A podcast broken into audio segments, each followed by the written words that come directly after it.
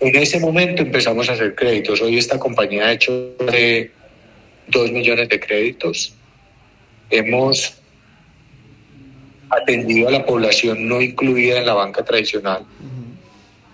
Hemos colocado en créditos más de 200 millones de dólares en motos que no superan, que el promedio del crédito son 250 mil pesos. Es utilizado para resolver necesidades de urgencia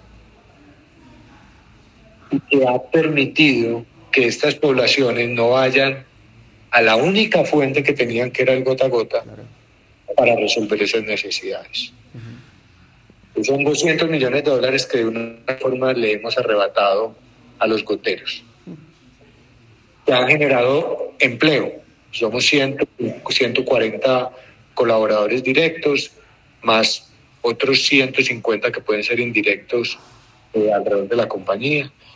Hemos bancarizado porque la gente ha empezado a tener una historia crediticia con nosotros.